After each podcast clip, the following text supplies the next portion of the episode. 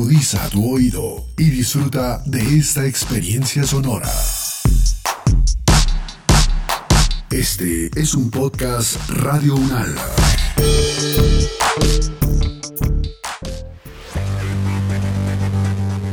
Y si además de contemplar la belleza de los colores del arco iris y de las mariposas, nos aventuramos a comprender por qué los vemos y por qué ocurren, entonces podremos tener la certeza de un disfrute más pleno. Luz y color.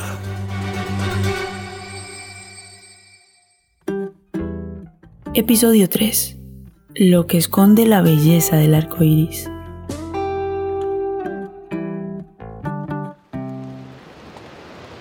Uy, mira qué arco iris tan hermoso. Sí, está muy lindo. ¿Sabes que el otro día del borde de una puerta de vidrio salía un chorro de luz y tenía como los colores del arco iris? ¿Se veía por todo el piso? Ver los colores de un arco iris, un atardecer, las mariposas y los colibríes, da alegría, ¿cierto? ¿Y por qué hay colores? Vení, leamos sobre ese tema. Es verdad que estamos inmersos en un mundo de luz y color.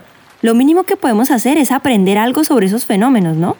Claro, es muy interesante. La ciencia ha pasado la vida entera queriendo comprender qué es el color, por qué la luz tiene un color. ¿Es una propiedad de la luz?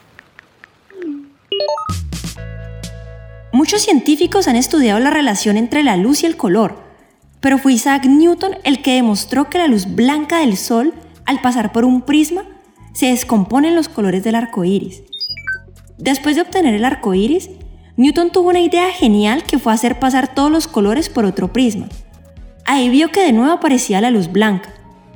Luego de eso, hizo pasar cada color por un prisma y vio que cada uno se desviaba o se refractaba de distinta manera, pero seguía siendo el mismo color.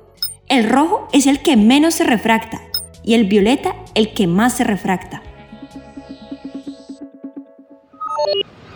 Es por eso que los colores del arco iris tienen un orden y podemos decir que el blanco no es en realidad un color, no está en el arco iris. El blanco es la suma de todos los colores. Por el contrario, la ausencia de luz y entonces de color la experimentamos como el negro, que por supuesto tampoco es un color. La noción de refracción es muy importante y explica el cambio de dirección que sucede cuando la luz pasa de un medio a otro se mide con un número, el índice de refracción. Cada color tiene un índice de refracción diferente. Esto se explica porque las luces de diferente color se propagan con diferentes velocidades en el agua, en el aire y en el vidrio. En general, la velocidad de la luz depende del color de ella y del medio en el que se propaga. Por eso, la luz se tuerce o se quiebra cuando cambia de medio. Por ejemplo, si observamos un lápiz en un vaso de agua, la parte del lápiz que está en el agua se ve desviada. Hay muchos ejemplos de refracción. También cuando vemos a una persona en una piscina que la parte del cuerpo que está fuera del agua tiene distinta dirección que la que está dentro del agua. O cuando pescamos y vemos el pez en una posición que está desviada de la posición real del pez. Esto ocurre porque la luz cambia de dirección cuando pasa del agua al aire. Ese índice de refracción que mencionaste antes, Marga, depende del material y del color de la luz. Cuando la luz llega a la superficie de separación de dos medios, parte de ella se transmite, refractándose, y parte de ella se devuelve, lo que se conoce como reflexión. Todas las luces de diferente color se reflejan con el mismo ángulo, pero se refractan de manera diferente. El rojo es el color que menos se refracta, porque el índice de refracción correspondiente a la luz roja es el más pequeño, mientras que la luz violeta es la que más se refracta, porque para ella el índice de refracción es mayor. Por eso los colores del arco iris tienen un orden. O sea, los fotones rojos forman una banda de color rojo. Los azules generan una banda de color azul. En la atmósfera, las gotas de agua hacen un papel similar al de un prisma. Desvían la luz del sol que les llega, la separan y forman el arco iris. Ah, entonces esa separación de los hermosos colores del arco iris es porque está ocurriendo el proceso de refracción, debido al cambio de medio del aire al agua y al salir de la gota nuevamente hay otra refracción del agua al aire. Es justamente la forma casi esférica de una gota de agua la que permite que sean muchos los caminos que puede seguir la luz que entra y sale de la gota. No, no muchas gracias. Ay, Marga, mira, se fue el arco iris. Sí, no duró mucho. Pero sigamos hablando de los arcoíris. Es un tema muy interesante. Para que la separación de luz sea observable y se forme un arco iris, deben darse unas condiciones muy especiales. Para poder observar un arco iris se necesita un ángulo de 42 grados entre los rayos de la luz del sol que ingresan a la gota y los rayos que salen de ella y llegan a nuestros ojos. Por eso, solo podemos ver el arco iris en las mañanas y en las tardes, pero no al mediodía. Además, no se necesita lluvia para ver un arco iris. Yo he visto arcoíris en las gotas de agua que se forman cuando se riegan las plantas en el jardín, o en un campo de cultivo durante un día soleado en las gotas de agua que están en la niebla, o en las gotas de agua que se esparcen en una cascada. La observación del arco iris depende del tamaño de la gota de agua y la cantidad de ella. Y más maravilloso aún, es un efecto óptico que depende de nuestra posición en relación con el sol y presencia de las gotas de agua. Pueden ocurrir varias reflexiones al interior de la gota de agua antes de que esa luz llegue a nuestros ojos. Para observar el arco iris es necesario que las reflexiones que se dan al interior de la gota de agua sean tales que la cantidad de luz reflejada nos permita verlo. Exacto, y es la razón por la cual podemos ver un doble arco iris en algunas ocasiones. Porque si los rayos de luz son suficientemente intensos, una segunda reflexión al interior de la gota tendrá la intensidad para hacer visible otro arco iris, el cual es menos intenso y está invertido. Es decir, un arco iris primario tiene el color violeta en el interior del arco y uno secundario lo tendrá en el exterior. Esa reflexión especial la conocemos como reflexión total interna.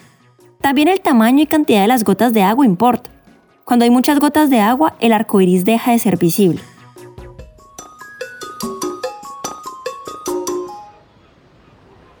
Nuestros ojos y nuestro cerebro codifican la energía de la luz por medio del color porque las luces o los fotones de la luz tienen diferentes energías. El arco iris es un fenómeno en el cual hay una separación de la luz en sus diferentes estados de energía. Pero la refracción y la reflexión no son las únicas maneras de separación de la luz en colores. No todos los fenómenos de color que vemos en el cielo son arcoíris. Uy, sí, hay una gran diversidad de fenómenos de color en la atmósfera, como los halos de anillos coloridos. Ellos se deben a la presencia de cristales de hielo en la atmósfera. El agua cristaliza de muchas formas distintas. Cuando la luz atraviesa algunos cristales, sucede la refracción. Pero si los cristales son muy muy pequeños, sucede otro proceso físico que se llama la difracción, y es el efecto de doblamiento de la luz. Ese doblamiento depende de la energía de cada color y de la forma del cristal. Así como el arco iris depende de la forma de las gotas de agua, la formación de halos depende de la forma del cristalito de agua. Por eso hay muchas formas de halos en las que la luz se separa en sus diferentes colores, o lo mismo, en las diferentes energías de los fotones. Es decir que la difracción y la refracción son procesos físicos que permiten separar la luz en sus diferentes energías. Hay muchos fenómenos espectaculares del color en la atmósfera cuando la luz se refracta y se difracta en las nubes, en la niebla o en las partículas que hay en la atmósfera y forman halos, anillos y coronas mezclados con los colores de las nubes iridiscentes.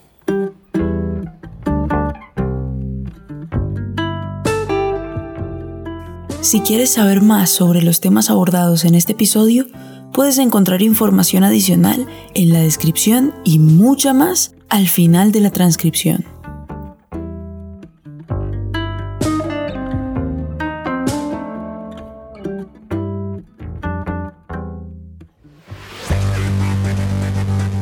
Decir luz es decir color.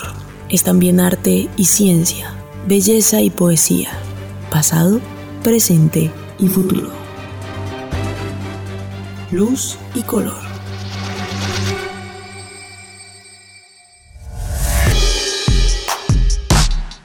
Las opiniones aquí expresadas son de entera responsabilidad de sus autores y solo comprometen a los realizadores de este podcast. No representan necesariamente el pensamiento de Radio Unal ni la posición oficial de la universidad. Este y otros podcasts en nuestro sitio web podcast.unradio.unal.edu.co. Universidad Nacional de Colombia, proyecto cultural, científico y colectivo de nación.